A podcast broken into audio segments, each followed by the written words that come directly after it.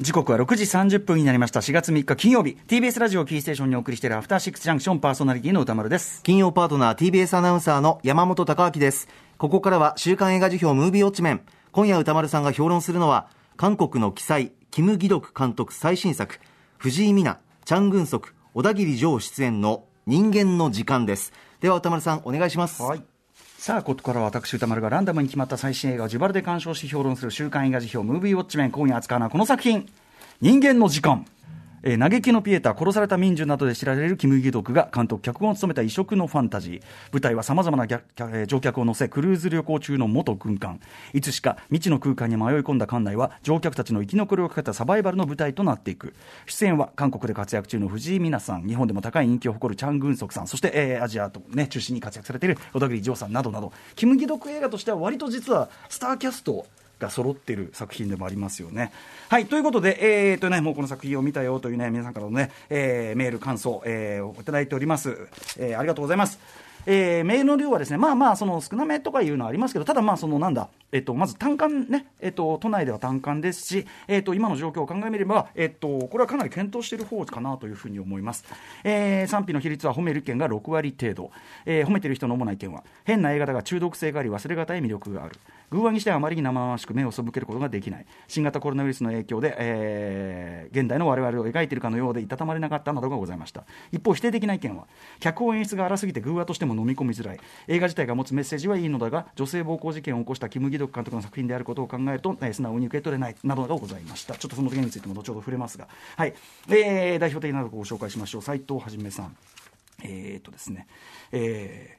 気づいたら船が宙に浮いていてという設定を聞いた時から見たいと思っていた、えー、キム・ギドクの新作と。印象としては昨今まれに見る骨太の改作でした改作っていうのはあのきっかいなね、えー、主人公夫婦の明らかにちょっと不自然な日本語と不自然な芝居。小田切城演じる主人公の夫の常軌を逸した正義感ぶり悪すぎる政治家。そしてその政治家や、えー、新興旅行だという主人公やその他さまざまな貧困層の人が乗り合わせているこの船などとても飲み込みづらい設定に最初はあれ？この映画外れだったかな？という印象すらしていました。しかしそうした設定は映画が終わってみれば偶話的な空間として作られていたのだと分かります、えーえー、船が周囲に浮いていることが分かり生存をかけた争いが始まってからはそれまでの展開とは打って変わって目を見張るものがありました。政治家が食料を牛耳りそれに反抗する人々という図式はスノーピアサー、ねえー、ポンジュのスノーピアサーやマッドマックス怒りのデスロードを思い起こさせたりもしましたが食料に群がる人々を見てこれはまさに連日ドラッグスターの前に人が並んでいる2020年の日本東京と同じではないかと感じていたたまれない気持ちになりました。いっぱい書いていただいて、はい。えー、ポンジュノやアリアスターをはじめ計算されたうまさもちろん彼らの映画の魅力はそれだけじゃありませんがが評価され目立つ中でキム・ギドクの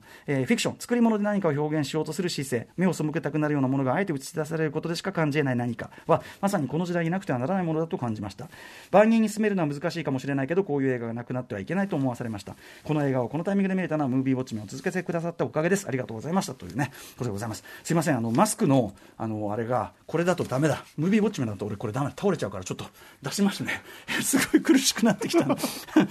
えー、ラジオネーム、パエリアで卵かけご飯さん。この方は不満だという方。えー、今回、えーと、キム・ギドク作品、人間の、え、時間を見れてよかったし、非常に濃密な鑑賞時間を過ごせたのですが、見終えてみると不満が残りました。えー、本作は、えー、最近名作が立て続けに公開されている格差社会を描いた作品というよりは、上空国民とそれ以外しかいない、存在しない世界を描いた偶話であり、今の日本で公開されるべき映画だと思います。偶話という点で本作はポンジュノのスノーピアサーと同様、社会の縮図である乗り物が唯一の舞台になる作品ですが、えー、偶話の要素が強すぎて遊びが少ないと思うのですと、まあ、いろいろそうやって書いていただいてですね、えー、また人間の、えー、時間はですね、先週取り上げたミッドサマーとよく似た5描写のある作品ですが、えー、白昼美しい画面で、えー、醜い出来事が起こるアリアスターの対比が効果的であった、えー、ミッドサマーと違って、キム・ギドクの作品では汚い画面の中でひどい出来事がエスカレートはするものの次々と起こるだけなので、単調に感じられてしまいましたというね。はい。えー、ずっと記憶に残る人に語りたくなるようなシーンを見て見たいがために映画館に行っているのに、本作はあまりにもグーワグーワしすぎており、語話描写も単調でユーモアも少ないために、えー、上映終了後に持ち帰れるお土産、思い出が少ないと感じましたというね。えー、また監督が MeToo 運動でやり玉に上がった後の作品なので、一人の男をめぐる内省的な内容の作品を期待してたのですが、人間とはと大冗談に構えた作品だったのが、えーとまあ、少し期待外れでしたということでございます。えー、あと、まあえーと、あの音楽プロデューサー、鴨慶太郎さんね、フィロソフィーのダンス等でね、えー、おなじみの、えー、名プロデューサー、鴨慶太郎さんがドスンと、まあ、キム・ギドクファンとしてかなり、えー、ドスンとしたメールをいっぱい送っていただきました。ちょっと読んでる時間ないんで、すみません、読みましたけど、ありがとうございました。ということで、えー、人間の時間、私もシネマート新宿で、えー、2回見てまいりました。まあ、でもね、あのー、この自粛期の割にはというか、平日の昼としては、まあ、あのそこそこ入って、まあ、とはいえね、結構あの、劇場が大きい劇場だったので、あの人のなんていうの人、距離的には十分全員あのかなり離れている状態でという鑑賞でございましたが。えー、ということで、キム・ギドクね、えーと、僕のこの映画辞表コーナー的にはですね、2013年7月6日、えー、前のウィークエンドシャッフル時代に、嘆きのピエタという、ね、作品を使いました。えー、で、まあ、その時にですね、あの、彼の、えーと、キャリアとか作風についても一通り外観しましたね、世界的にはすごく評価を得ているかん、えー、作品作家だけども、韓国国内では割とこう批判的だったり、あと、まあえー、論議の的になったりするタイプの人ですよと、えー、でこの間にもですねその後も、えーと、メビウスとかあと殺された民衆とかね。あとこれだけ僕ね見れてなくてすみません、えーと、福島原発事故を題材にした日本で撮った「ストップという作品。そして、えー、今回も出演してます、えー、リュースン・ワン監督作でのおなじみ、えー、リュースンボム主演の「えーと、ザ・ネット網にとらわれた男」とかね、えー、でまさにその先週ミッドサマー表の最後でも言ったその人にしか作れない変な映画ばっかりを引き続き連発してきたという、まあ、キム・ギドクさんなんです、えー、僕ももちろん好きな作品。まあそんなでもない作品。あとまああんまり、うん、嫌いだなっていうような作品もなくはない。まあ評価の波は作品ごといろいろあるんですが、まあ、毎作やっぱり他では得難い、えー、鑑賞体験をですね残してくれるという意味で、まあ、新作を楽しみにして、えー、いる作家の一人だったというのは間違いないんですが。ただまあ今回の人間の時間、えー、作品そのものの表に行く前にどうしても触れておかなければいけないこととして、えーとまあ、要はですね2017年メビウスという作品の出演予定だった女優からの、えー、暴力セクハラの訴え。で続いて2018年には他の女優2名からも、えー、要するに彼からですね過去にセクシャルハラスメント、えー、と、まあ、性的暴行を、えー、受けていたというですね訴えが出て、まあ、キム・ギドク自身は逆にそれを名誉毀損で、えー、告訴し返したりしてるんですよね、えーまあ、要はその、えーと、暴力じゃなくて演出上必要なことで暴力じゃないって言ったりとかあと相手の意に反したその性行為の共有のようなどはしていないというふうに、まあ、キム・ギドク側は主張していてということなんだけど、まあ、とにかくそういう問題があって、え、この人間の時間はですね韓国では上映されていない。で映画祭での上映などにも抗議が、えー、集まったりしていたという、まあ、そんな中で、えー、その意味では今回の、まあ、日本での劇場公開そしてそれをこうやって私が指標することで自体にもですねご批判ご意見当然あると思います、はい。えー、僕としてはですね、えーと、そういう問題があったということ、えー、を前提としてもちろん認識しつつつまりそれらをなかったことに作品とは別だから関係ないっていうそこまで極端な単純化もしたくなくて、えー、そういうことがあったということはもちろん踏まえつつ、えー、でもじゃあ実際、えー、それをそれはどういう作品なんだというところにも向かい合っていきたい。つまり、えー、作品そのものもなかったことにはできないだろうという、えー、事実は事実としてもちゃんと認識しつつ作品そのものもなかったことにはしたくないという考え方なので、えーまあ、公開されている以上は、えーと、ちょっと今回は、えーと、正面から論じたいなと思っております。ただね結論から言いますとえっと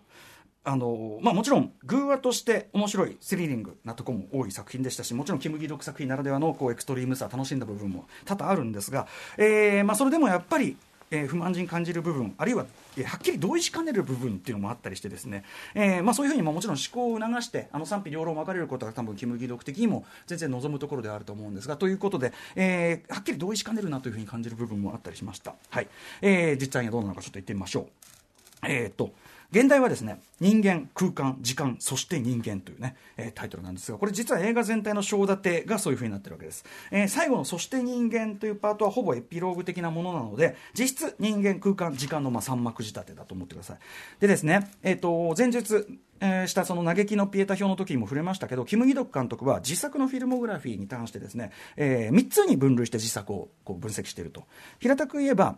えー、人物たちそのものに焦点を当てた、まあ、小さな物語という場合個人的な物語の場合、えー、つまりクローズアップ映画というえー、くくり、えー、そしてもう一つは、えー、背景にある社会の問題などが浮き彫りに、えー、されていくというフルショット映画というくくり、えー、そして最後に、えー、神的な、ね、えー、俯瞰視点になったロングショット映画というくくり、えー、この3種がキム・ギドク作品にあるというふうに、まあ、ご自分でもおっしゃってるということなんですけども、えー、その上で今回の人間の時間現代人間空間時間そして人間は、えーと、最初のその人間の章とあと空間の章この空間っていうのは世界って言い換えていいと思うんですけどね、えー、の章はですねまあ、殺された民衆ストップ、えー、ザ・ネットというふうにね、このところ続いたそのフルショット映画、つまり社会の在り方、構造が浮き彫りにされるような、えー、作品。今回で言えば、まあ、暴力をバックにした権力の支配構造みたいなものが、えー、つまりその社会的メッセージが前面に出た路線、えー、なのかなというふうに、まあ、思いきや、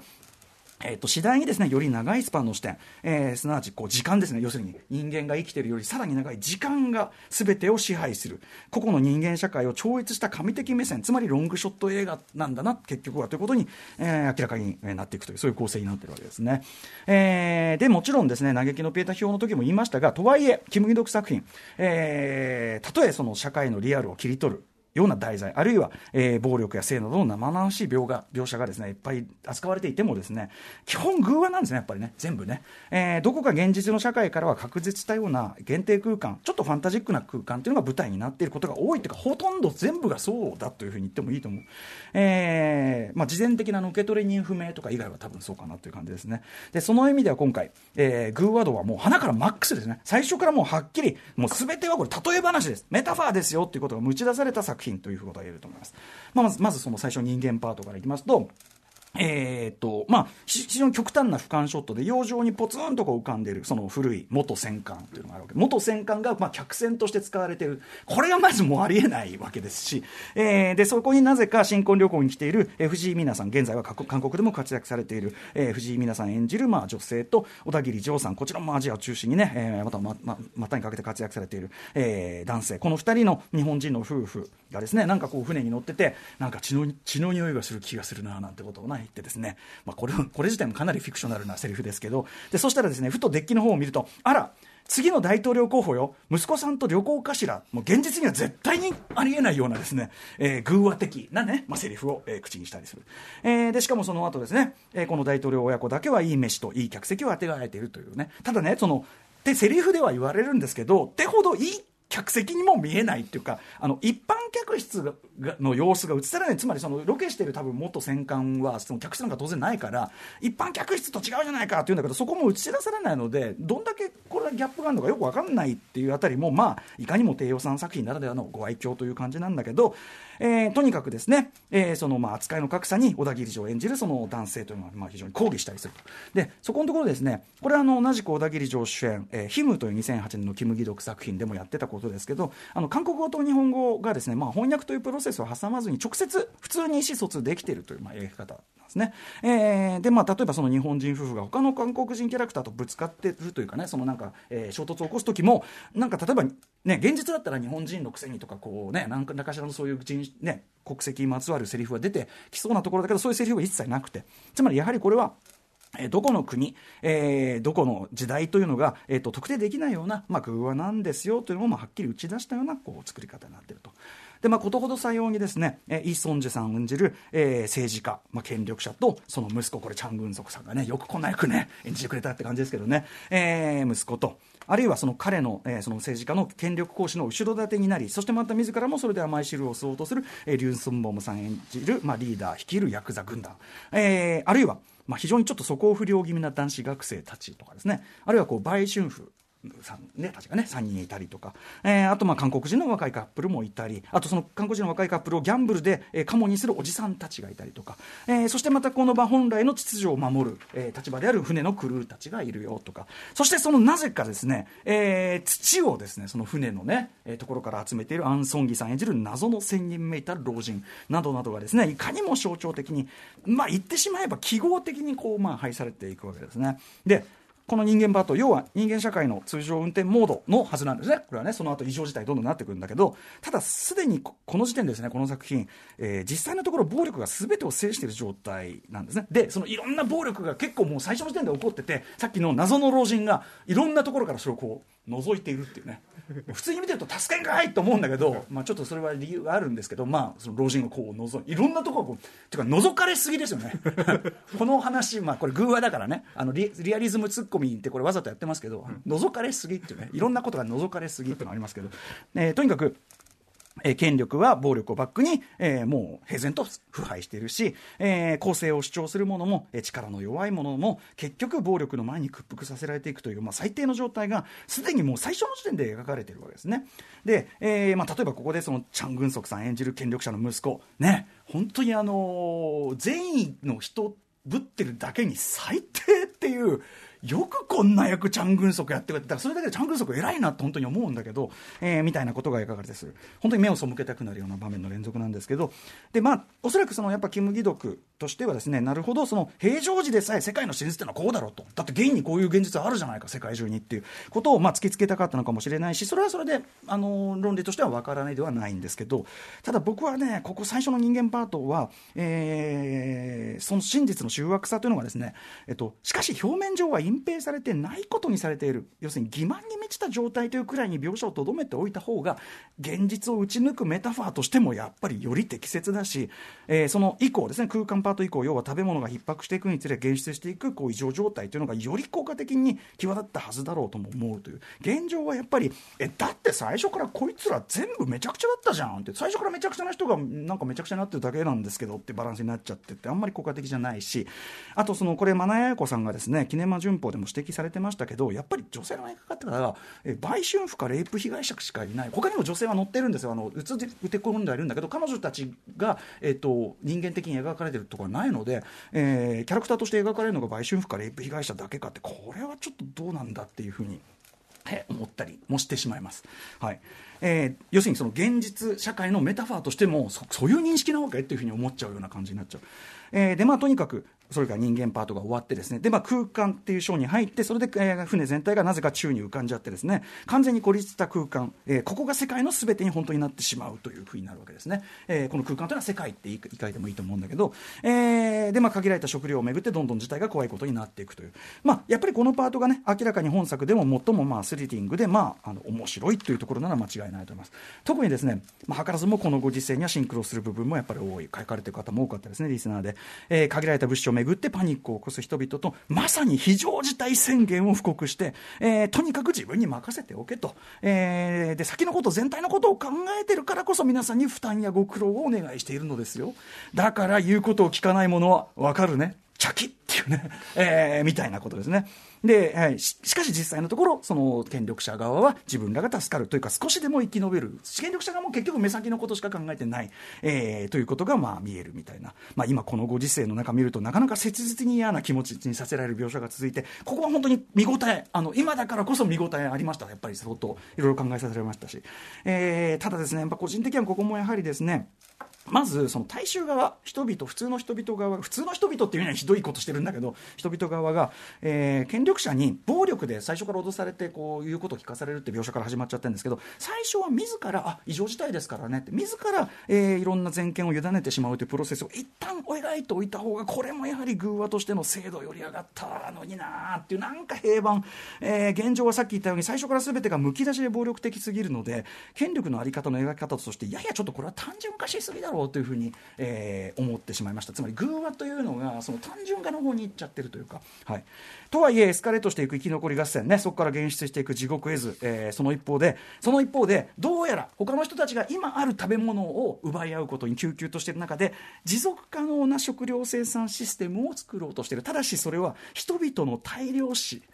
を礎としてそれを構築しようとしているという謎のそれ黙々と作業を続ける、えー、先ほど言ったね、えー、アンソニーさん演じる謎の老人という、まあ、この空間パート、まあ、キム・ギドクならではの本当にエクストリームな極端な、まあ、本当にあのキム・ギドク作品はあの前あの嘆きのピエタシオの時にも言いましたけどもともと前作荒削りです。で特に嘆きのピエタ以降は荒削り度増してます。今回もまあもうめっちゃ荒削りなんですけど雑だし暴力の振るい方もただその雑さがねまた怖かったりこうなんか手穴の中に手突っ込んでこうなんか斧でゴンゴンゴンってやるとかなんか くそ雑なとこがやっぱキム・ギドク作品らしいとこではあるし、まあ、本作で最も楽しめるというあたりだとは思います。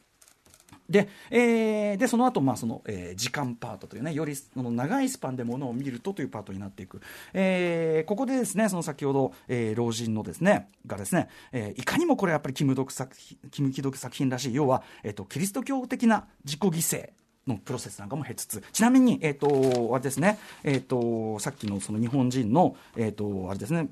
夫婦のですねあの女の人藤井美奈さん演じる役柄と,、えー、とチャン・グンソク演じるその金持ちの権力者の息子は役柄上これあの映画の中では言われてないですけど一応役柄上はアダムとイブというふうにもうめっちゃ分かりやすい、えー、役柄ついてたりします。で要はえーまあ、キム・ギドクさん的にはですね世界には悪いやつ悪いことっていうのは絶えないでそれに対してどうしていいかって我々はすごく途方にに暮れてしまうけどもより長いスパンから見ればそういう個々の人間たちというのは次世代の、えー、次世代の世界を生むための土壌サイクルの一部にしか過ぎないんだというような視点なわけです。で、えー、これはやはりキム・ギドクなりにですね、まあ、その切実に到達した結論なんだとは思うんです。いろんなね、えー、いろんなことを考えて、いろんな目に遭いつつこう達した結論だとは思うんです。えー、作家のそのメッセージとしてはそれは尊重したいと思うし、えー、納得、まあ、なまあなるほどなって思うところもやっぱあるわけですけどただですねちょっと今回はこういうふうに思うことが本当多かったんです。個人的にはやっぱりラストですね。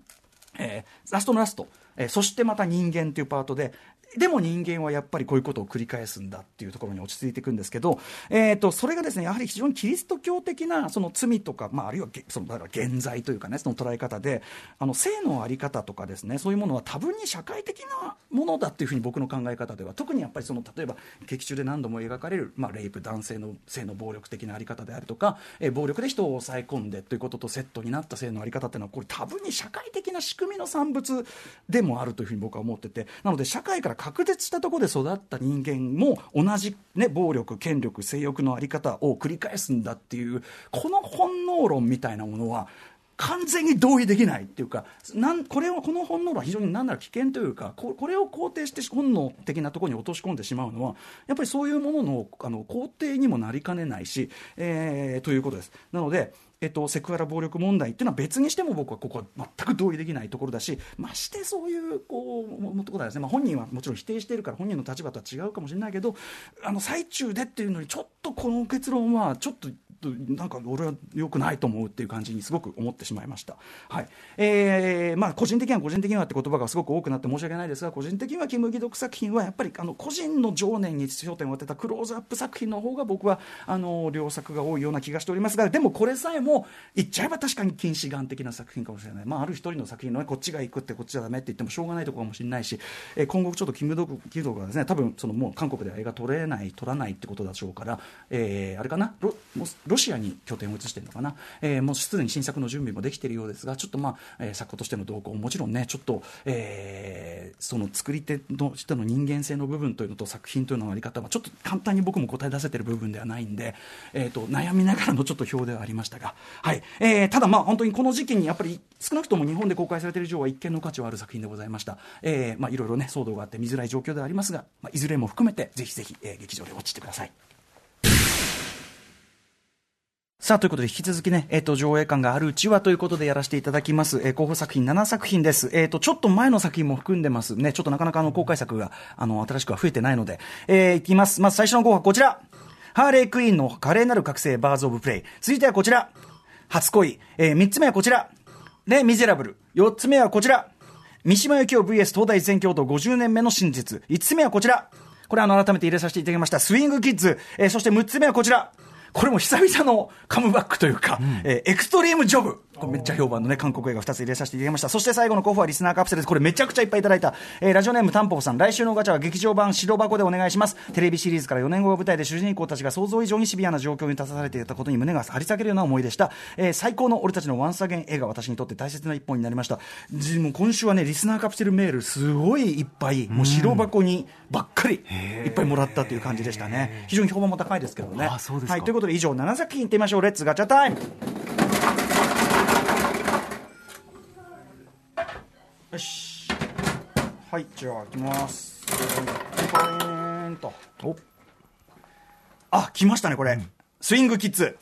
はい。えー、行ってみよう。よしまだね、でも劇場やってるあのやっぱね、スイングキッズもエクストリームジョブも、まああのね、あの時期も時期もあるけど、やっぱ評判もあってすごい続いてると思いますよね。はい、ということで、もうこの映画を見たよという方からの感想をお待ちしております。えー、また評論してほしい映画も募集中、採用された方には現金2000円をプレゼントいたします。宛先はどちらも宇多丸アットマーク TBS.CO.JP まで、えー、番組公式サイトには私の評論の全文書き起こしもアップされておりますので、こちらも参考にご覧くださいませ。以上、週刊映画辞表ムービーウォッチメンでした。はい、ということで、この後7時からライブダイレクトコーナーなんですが、はい、あのちょっとまたさらにコロナウイルス、ね、対策で、ちょっと別スタジオ体制というか、うん、ちょっといつもとはまた違ったシフトでお送りします。川島さん登場です。え